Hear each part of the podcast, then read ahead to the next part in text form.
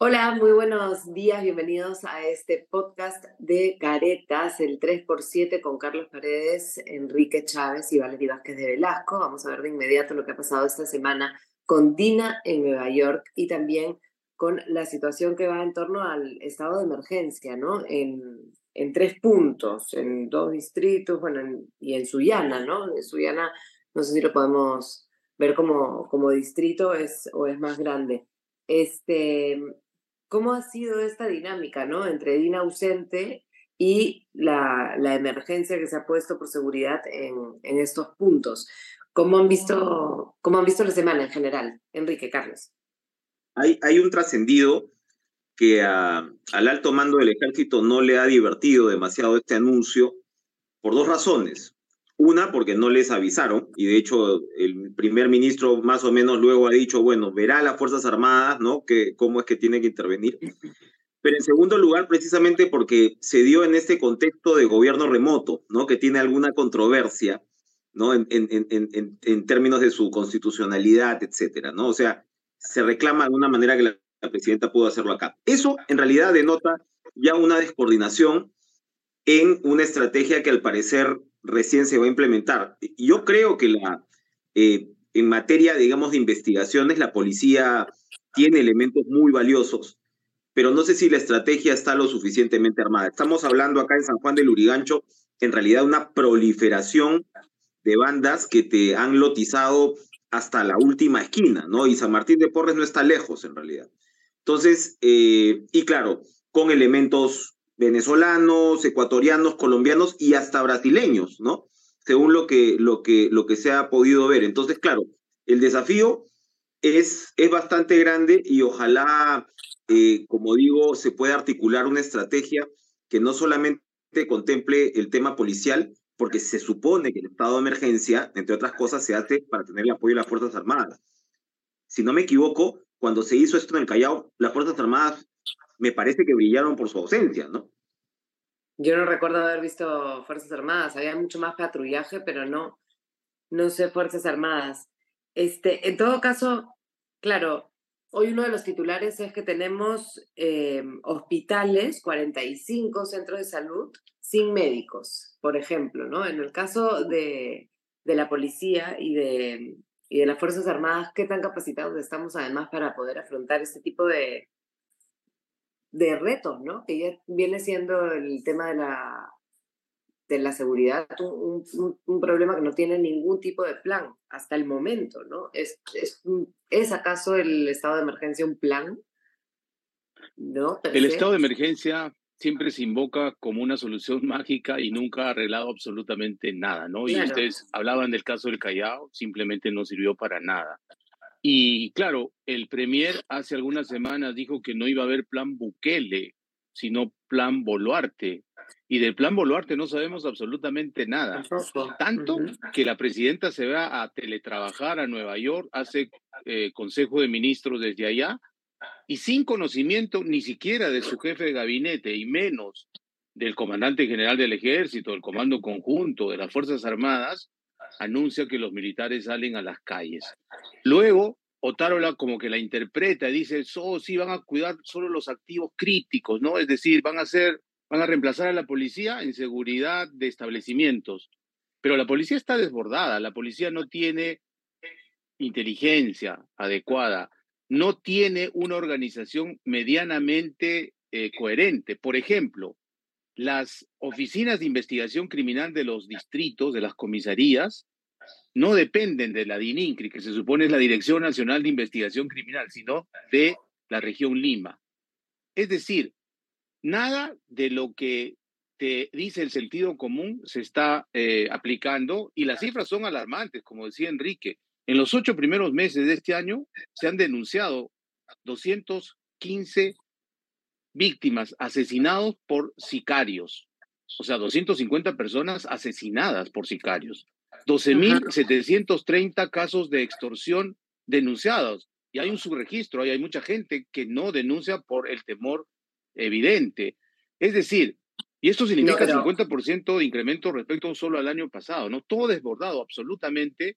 La sensación de inseguridad es terrible. Uno no puede salir a caminar por ninguna calle de Lima hablando por celular porque viene una moto y te arrancha el celular y si tú reaccionas, te meten un balazo. Así de simple, ¿no? O sea, yo, a ver, no vamos a normalizar los asaltos, pero digamos que sí sabemos cómo ha sido todo el tema de, eh, de los celulares durante muchísimo tiempo, pero el asunto de las extorsiones es, es algo nuevo, pero donde rascas encuentras. El otro día había, estaban haciendo un reportaje de radio y claro, no ves caras, entonces la gente comenzó a decir, todas las personas que estaban alrededor en San Juan del Urigancho, eh, de, la, de la reportera en este caso, decían que tenían extorsionadores. No, no puedo decir, pero sí, en la tarde tanto, eh, a mí me extorsionan por esto. Todo el mundo estaba extorsionado a su alrededor, con bastante, no sé, bueno, impunidad de todas maneras, por lo menos. En, en Caretas hemos puesto una, una notita precisamente de gente que cae. oye, tienes lo de las granadas, ojo, ¿ah? O sea, las granadas se convierten en el arma extorsiva. Recordarán ustedes hace también 20 la años. de San Juan del Urigancho. comenzaron a aparecer, a aparecer granadas, pero era porque la gente tenía que devolverlas, ¿no? Y había esta suerte de psicosis con las granadas. Pero ahora te las tiran de verdad. Y una unos tipos que cayeron en una licorera, la, la nota es: llegó la hora de ponerte al día, CTMR, ¿no? 3.000 a fin de mes somos la batería del Loco Aroni. Este Loco Aroni que mataron en España. Recordarán ustedes el año pasado que sirve de inspiración para los nombres de estos, de estos delincuentes. Entonces, sí, efectivamente, hablamos de una extorsión como fenómeno generalizado y, y de las granadas como su arma de disuasión definitiva, ¿no? Es algo realmente antes no visto, ¿no? En el Perú. Y además, ¿Cuánto ayuda el centralizar este tema en un par de distritos y en Sullana, cuando en realidad está haciendo, eh, es, digamos, se van a cambiar de distrito inmediatamente, ¿no? Eso se, se generalizará más rápido. Se, si tendríamos que declarar en emergencia, eh, el 80% del país tendría que serlo, ¿no? Porque la inseguridad es generalizada. Pero mm. también hay otro tema que es pésimo control del Estado, ¿no? Hay casos de un cobrador de combi que ahora está eh, aparentemente en Chile, que tiene más de 80 armas que ha comprado a su nombre y todas ha denunciado que se las robaron. O sea, es decir, una manera de sacarle la vuelta al sistema para comprar armas en el mercado legal y desviarlas al crimen organizado. Es más, se está investigando que esto ha escalado tanto que hay importadoras, es decir, que la delincuencia ya ha hecho su propia importadora de armas para simular la legalidad y por ahí llevar armamento al crimen organizado. Es más, el arma con el que asesinaron al candidato presidencial de Ecuador eh, es de procedencia peruana, ya está establecido, ¿no? Eh, quiere decir que ni siquiera los, eh, las instituciones que tienen que controlar el uso, la compra de armas, las licencias, como la SUCAME, está cumpliendo con su trabajo o está perforada por la corrupción también de manera impune, ¿no? Claro, y el tema nuevamente es que no hay ningún tipo de, de, control, de forma de control, de intento, de, de, algún plan, ¿no? Como decíamos al principio. Vamos a ver un poquito lo que sucedió en Nueva York. Este, Dina, ¿no? Dina con estas reuniones fantasmas, Dina con sus fotos, Dina con su tema de, de, ser presidenta a distancia con control remoto, este, y sin embargo está completamente exasperada, ¿no? no ella, ella no quiere ni que le pregunten cómo va la situación, ni siquiera sobre lo que hablaba, ¿no? tuvo un tete a tete toda la semana con Angélica Valdés, ¿no? Es, ella le decía, señorita, deje hablar a los demás. Estaba molesta porque Angélica hacía las preguntas que había que hacer, que además eran de catálogo. Tú decías, Carlos, antes, de catálogo en el sentido en que estaba hablando de, ese, de esos temas. Tú decías que no tiene ningún tipo de asesoría, ¿no? Y que eso se nota. Te voy a responder, señorita de Canal N. sí, yo creo que la presidenta fue a la Asamblea 78 de Naciones Unidas, básicamente a legitimarse en el contexto internacional, ¿no? Pero creo que no lo logró y más bien el efecto fue que se puso en bandeja para la crítica local Porque el hecho de convertir una reunión de cóctel, como lo hizo con el presidente Biden, o las reuniones de pasadizo con algunos otros jefes de Estado, en reuniones bilaterales, donde se han acordado cosas trascendentes, eso no solamente es irresponsable, yo diría errático, una desinteligencia supina, ¿no? Y sí tiene asesores, pero probablemente no son los que están preparados, ¿no?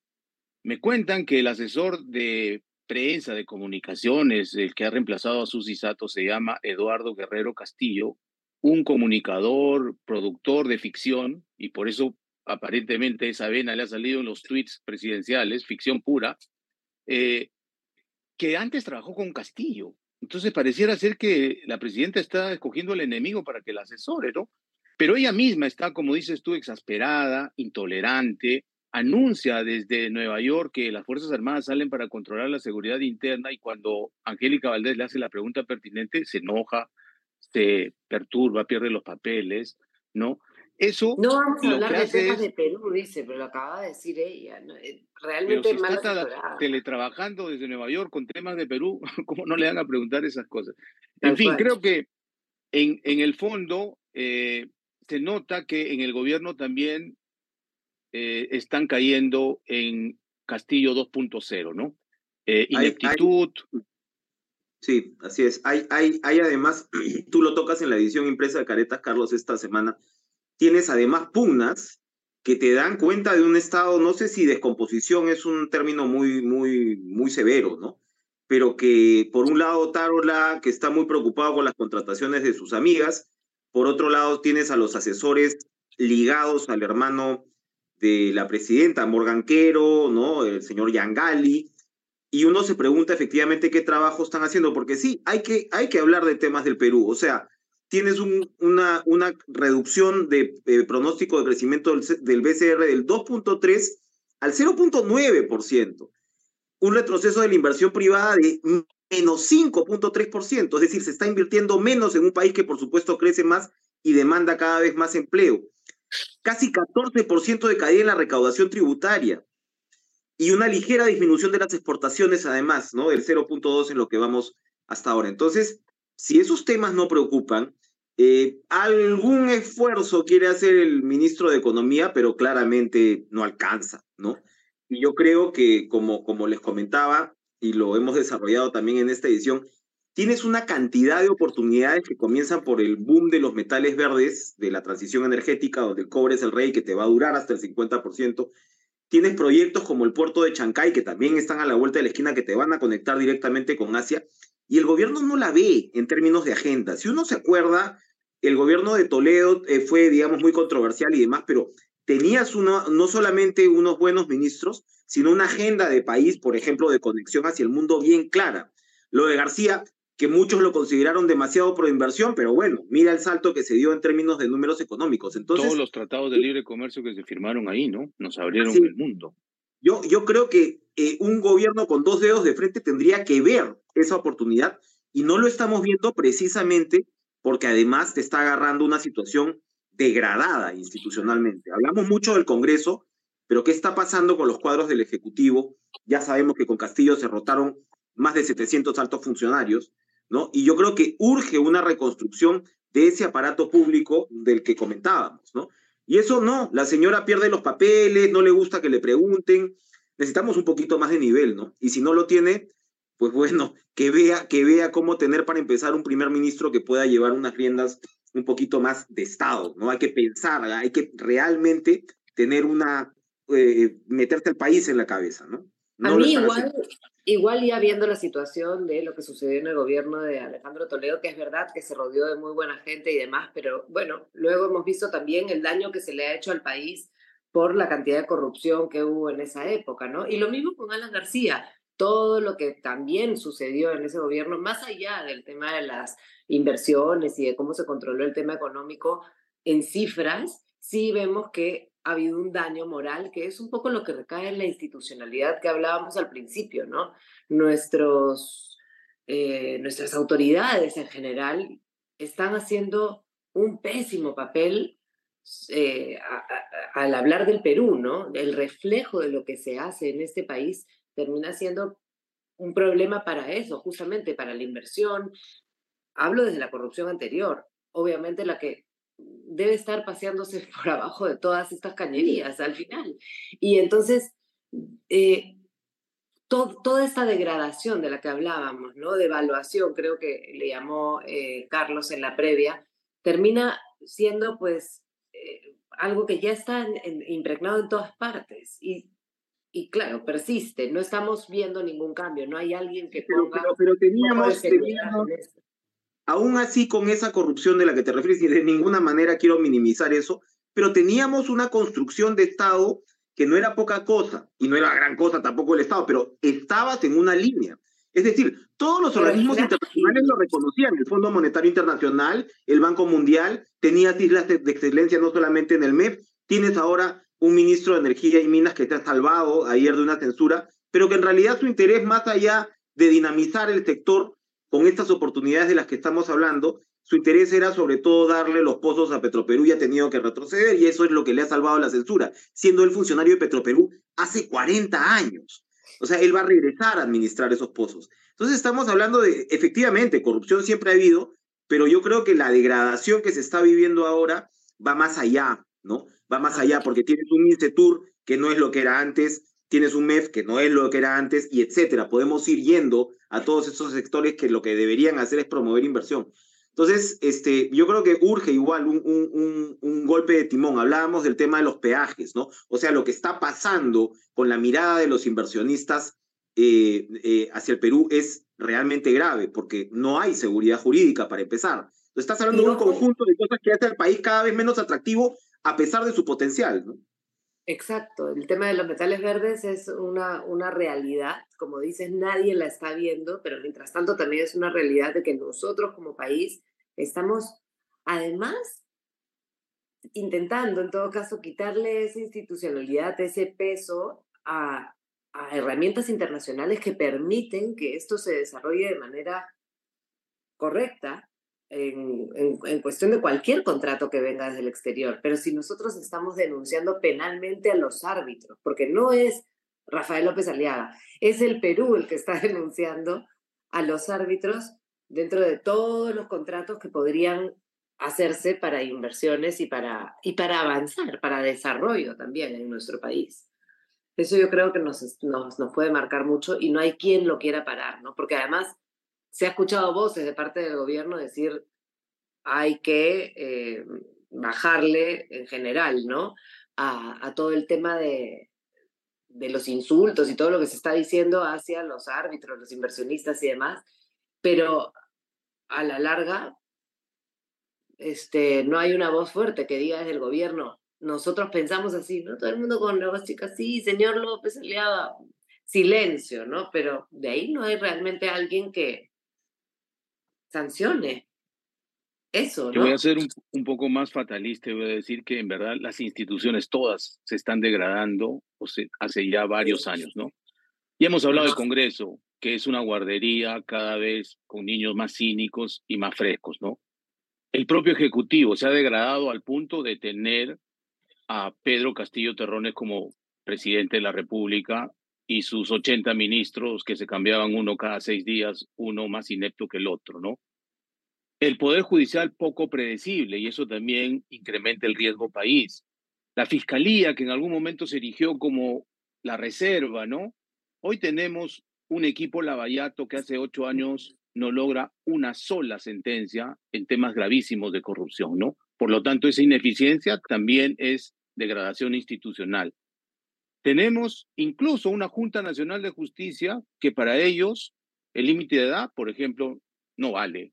Todos tienen límite de edad menos ellos, son los intocables, ¿no? Nadie los puede tocar. Eso también me parece que es una degradación institucional, ¿no? Y como siempre, el doble rasero de un sector de nuestros líderes, de nuestra clase intelectual, para mis enemigos la ley, para mis amigos todo. Eso es falta de institucionalidad y no nos permite dar el salto como país, ¿no? La meritocracia solo funciona para algunos. Para mis amigos, la collera, ¿no? El amiguismo. Eh, y creo que eso es el gran problema del Perú, ¿no? Lamentablemente, hasta el día de hoy. Solo, solo para terminar en una clave de repente un poquito más positiva, creo que estamos viendo en las últimas semanas un mayor activismo por parte de gremios privados, se vio en el caso de este ministro de Energía y Minas, no sé si les está pasando, pero están convocando, ¿no? a eh, conversaciones, debates, en términos, por supuesto, tenemos, se tiene que escuchar más a la academia. Ojalá voces regionales interesantes emerjan también de esta situación, porque finalmente, y aunque suene simplista, todo también pasa por una crisis de liderazgo, ¿no? O sea, a la hora que aparecen nuevos liderazgos, todo esto que estamos hablando, de alguna manera eh, se, va, se va jalando, la carreta se va jalando. Yo creo que en parte lo que tenemos que hacer los medios es voltear la mirada hacia esas otras voces. ¿no? Suena, como digo, un poco cliché, pero es verdad, es verdad. Tenemos que abrir la cancha en términos informativos, en términos mediáticos, y poder proyectar, digamos, este, e, ese país, ¿no? Que tenga oportunidades, porque la verdad que la, la depresión colectiva, si no, nos va, a, nos va a mandar a la cama, ¿no? Sea, yo creo que se va, a, se va a voltear la mirada en la medida de que hay algo que mirar, ¿no? Porque tampoco hay cosas muy, muy, muy fuertes que, que estén llamando la atención. Pero en todo caso, para terminar, eh, podemos hacer un, un, resumen de lo que ha pasado en esta, creo que ya es tercera semana consecutiva que hablamos de la Junta Nacional de Justicia y de toda la pugna que existe. Este, es día a día, ¿no? Además, el Congreso dice algo, eh, los miembros van, el abogado puede hablar, es, es, es, realmente un minuto a minuto, ¿no? Este, ¿Qué, podemos decir de cómo ha avanzado todo este tema? que la Comisión de Justicia ya empezó a hacer eh, la investigación que le encargó el Congreso. Esta semana han eh, comparecido los eh, integrantes de la Junta Nacional de Justicia. Ellos han guardado silencio. Los que han hablado son básicamente sus abogados, Samuel Abad, por la mayoría de ellos, y Omar Cairo, abogado de la doctora Inés Tello. Entiendo que se les ha dado 14 días más de plazo. Ojalá que sea una investigación desapasionada, que lleguen a esclarecer los cinco puntos que están en tela de juicio y que si fuese el caso eh, de merecer alguna sanción política, esta sea proporcionada y, con un criterio de racionalidad, ¿no? Eh, sin embargo, este es un tema muy polémico, yo creo que es parte de la polarización del país, eh, literalmente hay dos bandos a favor, en contra, Habemos algunos que nos ponemos al medio y decimos, oye, los pecados de unos no exoneran a otros, ¿no? Pero hagamos una investigación seria, porque en el Perú no debe haber intocables. Esa es mi posición personalísima.